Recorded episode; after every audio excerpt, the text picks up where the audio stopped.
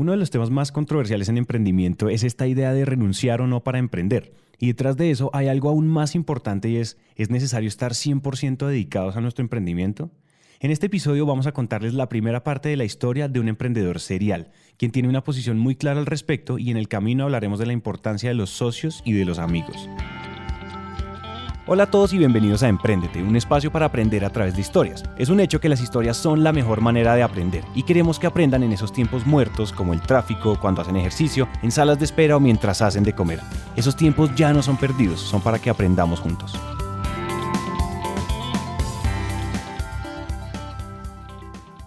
Hola a todos, yo soy Santiago Cortés y les doy la bienvenida a un nuevo episodio de Emprendete, donde vamos a contar y a comentar la historia de Camilo Jiménez. Camilo es el cofundador de laspartes.com y de undertrail.com. Tiene un blog muy interesante sobre emprendimiento llamado otrastartup.com y definitivamente sabe lo que habla cuando habla de startups. Una de las cosas que nos encontramos hablando con él es su posición clara acerca de lo que debemos hacer al emprender. Pero antes tenemos que contarles cómo empezó todo. Y aquí una lección importante. Normalmente las cosas no empiezan con una empresa exitosa recién graduados de la universidad, pero sí con una filosofía clara de prueba y error. Con ustedes, Camilo. Yo siempre digo que apenas uno se gradúa, en, ese momento nosotros decíamos que eh, todo administrador lo que sale a hacer es un bar todo ingeniero de sistemas lo que sale a hacer es una empresa de páginas web. Entonces ese fue mi primer emprendimiento y, y ahí fue como... E, eso fue, e, ese fue como mi, mi, primer eh, experimento en, en, startups. No quiere decir que en ese momento me di cuenta que quiero hacer startups o que quería hacer eh, este, o que quería trabajar en este tema. Simplemente, como yo veo las cosas, es que apenas me gradué, lo que empecé a hacer fue un tema de prueba y error. Y así casi que ha sido toda mi vida. Entonces me gradué y me salió esta oportunidad, la pruebo, no me gusta, si me gusta, y si no me gusta, intento otras, y si me gusta, intento tratar de crecer y seguir ahondando en ese tema. Pero sí, o sea, si la, si, la pregunta concreta es dónde, cuál fue la primera vez que, que, que, inicié en este tema, fue apenas me gradué, eh, hice una empresa que hacía páginas web y ya está. ¿Y duró, cuánto duró esa empresa? Esa empresa no duró mucho. Eh, por una combinación de muchas cosas, entre ellas la, la inexperiencia fue como lo, lo, más, lo más importante y pues el, la, la, falta de foco. Duró como dos años o tres, pero yo al año y medio me retiré. Y, y fue más por un tema que, que, tenía otra oportunidad mejor en otro lado y me fui a trabajar en otro lado. Eh, entonces, no, no, tuvo que ver con, con, En ese momento no sabía qué quería hacer, entonces, pero, pero de alguna manera encontraba divertido hacer este tipo de, um, no quiero decir emprendimientos, pero este tipo de, de, iniciativas. La, la, historia viene, o mejor dicho, empecé, inclusive me puedo volver un poquito más como a la razón de por qué estudié ingeniería y de alguna manera lo que quería hacer era trabajar en la NASA. Y cuando hace poco di una conferencia en la, en la, Universidad de los Andes, donde yo me gradué, y les hice la misma pregunta y muchos entran, entran como con esa misma con, con esa misma, mismas ganas como de hacer cosas, trabajar en, en productos que, o en, o, en, innovar en cosas que uno no ha explorado. Entonces, después de eso, uno hace la universidad, salí hiper confundido, como cualquier persona, y lo primero que hice fue hacer eh, esta, eh, esta empresa. Se llamaba Avanti Software Corporation Limitada. Eh, trabajamos con tres socios por año y medio. Eso no funcionó. Luego fui Luego dije, no, de pronto hacer empresas no es lo mío, entonces fui a trabajar al Banco de la República. Entré a trabajar a una empresa grande, eh, tiene sus ventajas, tiene sus desventajas, pero ahí duré un año, un año, un año solamente y me volví otra vez a la universidad a seguir estudiando. Eh, luego hice una maestría en ingeniería de sistemas y trabajé allá como por unos seis años seguidos. Y, digamos que hice todo lo que pude hacer. Realmente me divertí mucho y, como que me encontré conmigo mismo y entendí cuáles eran mis habilidades, que de hecho eso es básico para, para trabajar en una startup. O sea, una startup se trata muchas veces no del, del, del talento que uno tiene, sino del, de conocerse a uno mismo y saber cómo, cómo llevarse para hacer, hacer este tipo de iniciativas. Entonces, después de eso, entonces hice mi maestría, luego entré como profesor de tiempo completo, luego trabajé ahí por tres años, luego estuve en un grupo de investigación y luego me fui a Francia.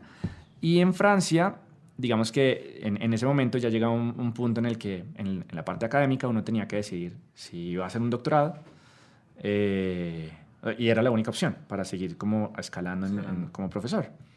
Y ahí, ahí fue donde dije, de pronto esto no es para mí, renuncié a eso, me volví a Colombia y en el siguiente mes en donde me volví, pues conocí, re- reconecté con mi socio de las partes y ahí inició como el primer emprendimiento. Pero de nuevo, como le cuento todo, la verdad, digamos, todo este descubrimiento fue una mezcla de prueba y error, que muchas veces la gente se desespera por decir, oiga, quiero emprender o, o quiero, o odio mi trabajo porque, eh, o no estoy feliz en mi trabajo porque me, hacen poner corbata, o un montón de, de- de mitos detrás de, detrás de las cosas. Pero al final, yo lo que creo es que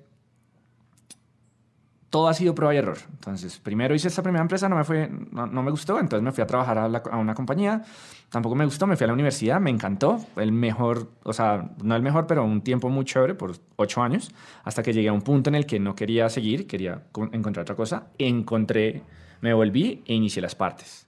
Todavía no les hemos contado qué es laspartes.com. Las partes es, hagan de cuenta, um, un taller para carros en Internet. Si una persona no sabe casi de carros, como la mayoría de nosotros, puede entrar a laspartes.com y encontrar de manera muy sencilla cómo repararlos, donde hay talleres confiables, cuánto debe costar, etcétera, etcétera, etcétera. Ellos crearon y casi que tecnificaron la red más grande de talleres de Colombia. Pero bueno, que Camilo nos cuente bien cómo comenzó todo. Pues como todo, todo inicia con 10 cervezas en la cabeza. eh, eh, en, la, en la sala de una casa. Eh, ahí fue como la primera vez que nos sentamos, nos tomamos una cerveza con mi socio, que es Felipe Pacheco, eh, y empezamos a debatir de problemas que hay. Él le encantan los carros y eventualmente me contó historias de cómo la gente cuando va a los talleres pues eh, no tenía una buena experiencia. Eh, en términos de garantía, no le daban la garantía indicada, eh, a veces les cobraban más a unos que a otros. Había un tema ahí de poca transparencia en el sector y entonces dijimos, oiga, pues ¿por qué no hacemos algo para, para que eso no pase? Eh, y en ese momento, de hecho, que era un momento coyuntural en mi vida en donde había de- dicho, ya no más doctorado, renuncio a eso, quiero hacer una startup, pues fue como la primera idea que, que, eh, a la que me había enfrentado y con una persona que, eh, con la que siento mucha empatía, que, que es pues, con Felipe. A él lo conozco desde primero de primaria y pues estu- estudiamos en todo el colegio, en la universidad también. Yo creo que eso es, eso es algo muy importante. Eh, es, es, es crucial eh, entender o tener un cofundador con el que uno tenga mucha empatía, inclusive personal. Creo que el, el reto principal, de nuevo, por encima del talento, es, es, es cómo se, se manejan las, el, aspecto personal y las decisiones que uno empieza a tomar. Entonces, nada, iniciamos en la sala de la casa de él y de ahí en adelante, pues fue simplemente el siguiente, el siguiente paso fue convencernos de trabajar tiempo completo en esto. Listo, entonces, escuchando a Camilo se nos ocurren dos cosas que recopilar. Tomen más cerveza con sus amigos, pero sobre todo cuando hablen de proyectos con sus amigos tomando cerveza, mucho cuidado con qué amigos van a hacerlo. Una sociedad es tal vez más íntima y más delicada que una relación de pareja, porque involucra personas y también involucra dinero. Entonces, claro, asóciese con personas excelentes en lo que hacen. Claro, asóciese con gente que lo complemente, pero también hágalo con personas donde haya feeling, donde haya química. Pero bueno, la otra cosa que nos dijo Camilo fue, Convencernos de trabajar tiempo completo en esto. Para Camilo, una empresa sale adelante sí y solo sí si tiene socios 100% dedicados al emprendimiento. Él lo hizo y lo recomienda, pero sabe que definitivamente no es una decisión fácil. que no es, no es fácil y para ninguna persona le aconsejo que lo haga eh, de una manera irresponsable. Entonces, ¿qué significa de una manera re- responsable? Nosotros, para renunciar a tiempo, sabíamos que queríamos hacer eso y lo primero que hicimos fue, bueno, preparémonos para, para por lo menos estar un año sin un salario. Cada uno tenía un salario muy bueno y pues era bueno en lo que hacía. Entonces ahorramos más o menos, cada uno ahorró como 24 millones para tener 2 millones de pesos al mes en, en, digamos, sin, sin, sin- si no hiciera nada. Em, y con eso iniciamos. Entonces, en el- yo primero eh, renuncié yo, luego renunció eh, Felipe. Y en el camino, entonces, pues ya uno empieza a trabajar en, en- en esto. Hace siete años que eso fue, cuando, más, eso fue hace más o menos ocho años, pues no existía este ecosistema que, que de alguna manera eh, en este momento ustedes hacen parte. Eh, habían, uy, mejor dicho, eh, no, uno no podía ver startups haciendo cosas como Tapsi, como Rappi, como PayU. Em, y entonces pues era más difícil emprender. Entonces en ese momento lo primero que hicimos fue buscar dónde estaba esa comunidad de emprendedores en donde, en donde nos permitieran no solo encontrar como personas y experiencia que ya lo hayan hecho, sino también pues metodologías y, de alguna manera, bueno, quiero hacer esto y cuál es el siguiente paso. Entonces, lo primero que hicimos fue encontrar a Hubbook, que en, en y como todo emprendedor, empezamos, yo le dije a, René que le cambiaba horas de clase mías, pues porque yo dictaba clases en la universidad y dictaba programación, por oficina en Hubbook. Y ahí empezó todo. Entonces ahí, ahí, duramos un año, luego de un año, entonces el Mintic empezó a, a, a invertir mucho. Digamos, ahí, ahí, ahí, pues de alguna manera voy dejando consejos, porque lo, primero, o sea, todas las ideas realmente, por locas que, que ocurran, eh, se generan, bueno, en mi caso se han generado con alcohol, y segundo, con comunicación. O sea, de hecho tengo un, post en el blog en el que digo, man, usted tiene que comunicar sus ideas y nadie le va a robar algo que es cero, algo que no existe, pero bueno, ese es otro tema.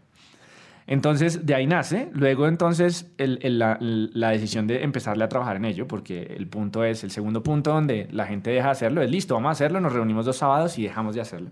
Entonces, tiene que haber un plan, tiene que, y tiene que, desde mi punto de vista, tiene que haber un tema en el que, en el que se arriesgue algo.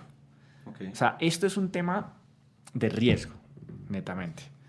Eh, y creo que de nuevo, pues, dicen que una de 99, una de 100 empresas es la que, la que, la que es exitosa, pero asimismo como hay un riesgo alto, hay también una ganancia muy alta en dado caso en el que, en el que, en el que se, se, hagan las cosas bien.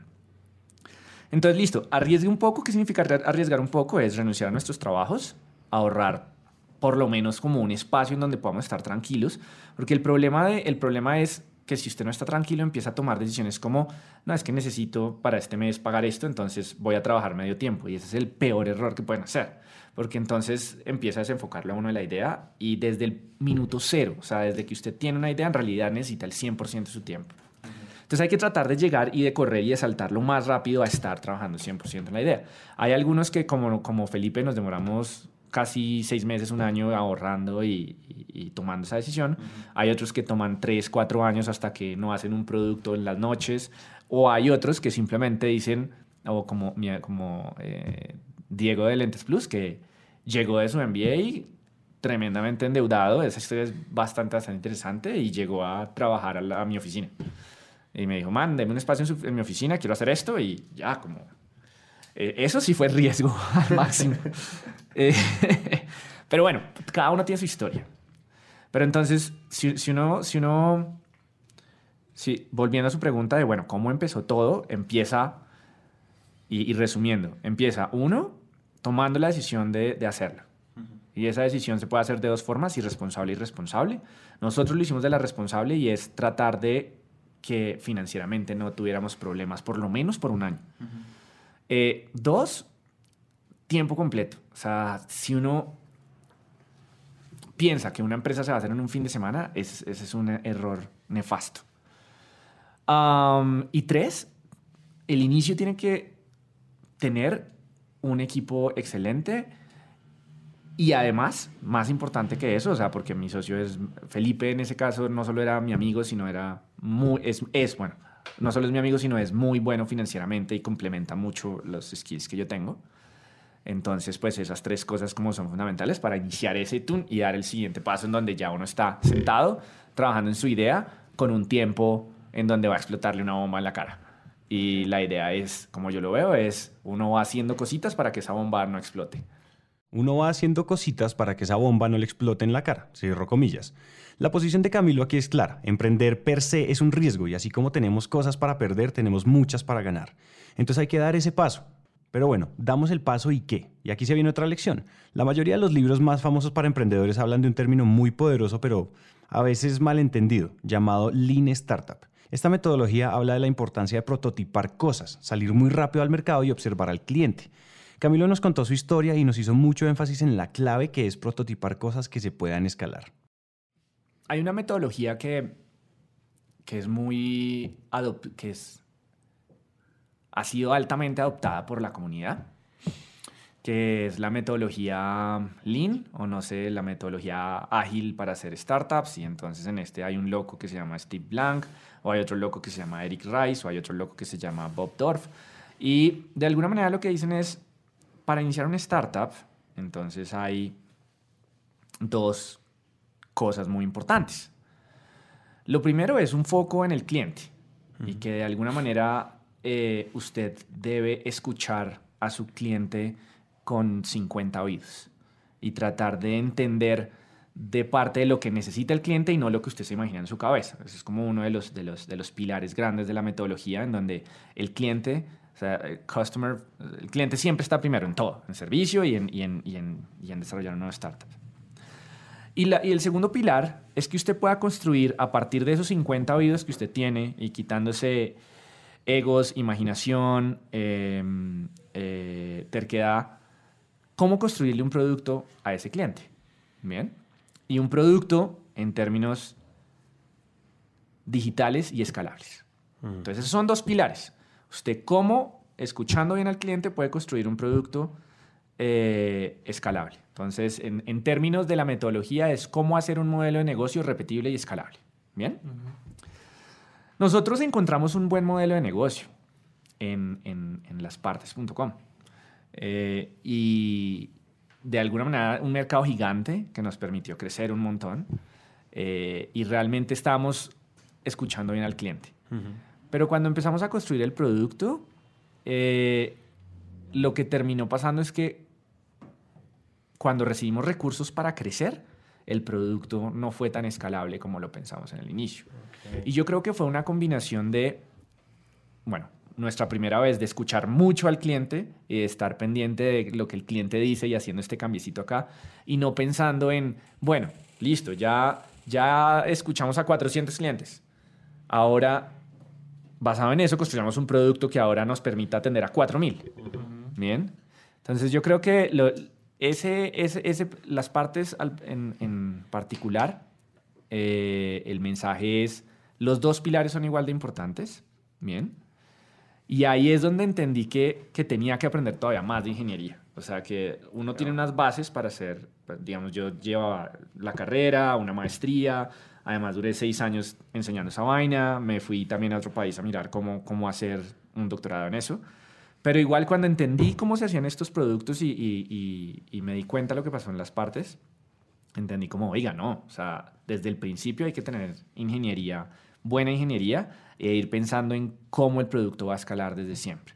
Hay que mirarle la escalabilidad a todo. ¿Y dónde está la escalabilidad? Que bueno, tener más vendedores es lo que queremos. O sea, vamos a volvernos una contratación, una pirámide en donde le vamos a dar comisiones a todos los vendedores. ¿Cómo vamos a lograr multiplicar la compañía por dos en tres meses? Eso es, e, eso es escalabilidad. Es pensar en cómo esta vaina puede empezar a crecer y a, convertirse en, en, algo en su casa a algo con su propia oficina en muchos países. Y así es como tienen que pensar. Porque muchas veces uno, en, en, muchas ocasiones el problema no es que no hagan bien las cosas, porque pues las hacen, sino que acá en Colombia no sé por qué la gente piensa pequeño. Como que siente que no puede lograrlo. Señores, hay varias formas de empezar pequeños. Podemos empezar diseñando algo pequeño y decir, bueno, otro día pienso cómo crecerlo. O podemos, por otro lado, desde el día cero, diseñar y prototipar pensando cómo eso que estamos haciendo tiene desde esa versión beta las características para crecer mucho. Ahí, por ejemplo, la tecnología se vuelve un gran aliado. Y como les contamos al principio, la historia de Camilo no se limita solamente a laspartes.com. Entonces, ¿qué tuvo que pasar para comenzar un nuevo emprendimiento? La respuesta de Camilo fue algo así como, lo que tiene que suceder es una conversación seria con nosotros mismos. Eh, eh, Camilo, y las partes estando como está hoy y demás, ¿por qué la dejaste? ¿Por qué te fuiste ahí? Fue, fue un tema más coyuntural de la compañía en donde, en donde la estrategia cambió. Entonces llegó un punto en el que, como digamos después de tres años en donde invertimos muchos recursos en, en, el producto como tal de la compañía, eh, decidimos cambiar el foco de la compañía a un foco en donde el modelo de negocio cambió. Y el modelo de negocio implicaba que ya no íbamos a desarrollar tanto producto, sino necesitamos a gente más en ventas y más que cogiera lo que actualmente estaba en términos de tecnología y lo vendiera eh, como un paquete a otros clientes, más B2B. En ese momento, em, de nuevo, ahí, ahí, encontré y dije, mi, mi, interés es trabajar en ingeniería, en, en problemas de ingeniería divertidos y en problemas de ingeniería que, que, que, que impliquen un reto y que me hagan crecer en temas de ingeniería. En ese momento no estaba buscando ser, eh, ser el ingeniero típico que hace un MBA. Eh, no, quería seguir haciendo cosas en ingeniería. Entonces en ese momento vi, eh, digamos que encontré como mi primera duda de, ¿será que estoy en el lugar correcto? Y de nuevo, no, no tiene que ver por un, con un tema, todo el mundo me pregunta, ¿y se agarró con su... No, no tiene que, no, no para nada. De hecho, no, por el contrario, lo que, lo que sucede es que en ese momento ya mi interés principal no era ese y pues como todo ser humano, pues se toma una decisión y se, y se va a hacer otra cosa. Y ahí fue cuando, digamos que mi siguiente reto fue escalar un producto que ya estaba, que ya había encontrado, mm, entre comillas, market fit, que fue undertrail.com, que esa es otra historia. Esa es otra historia.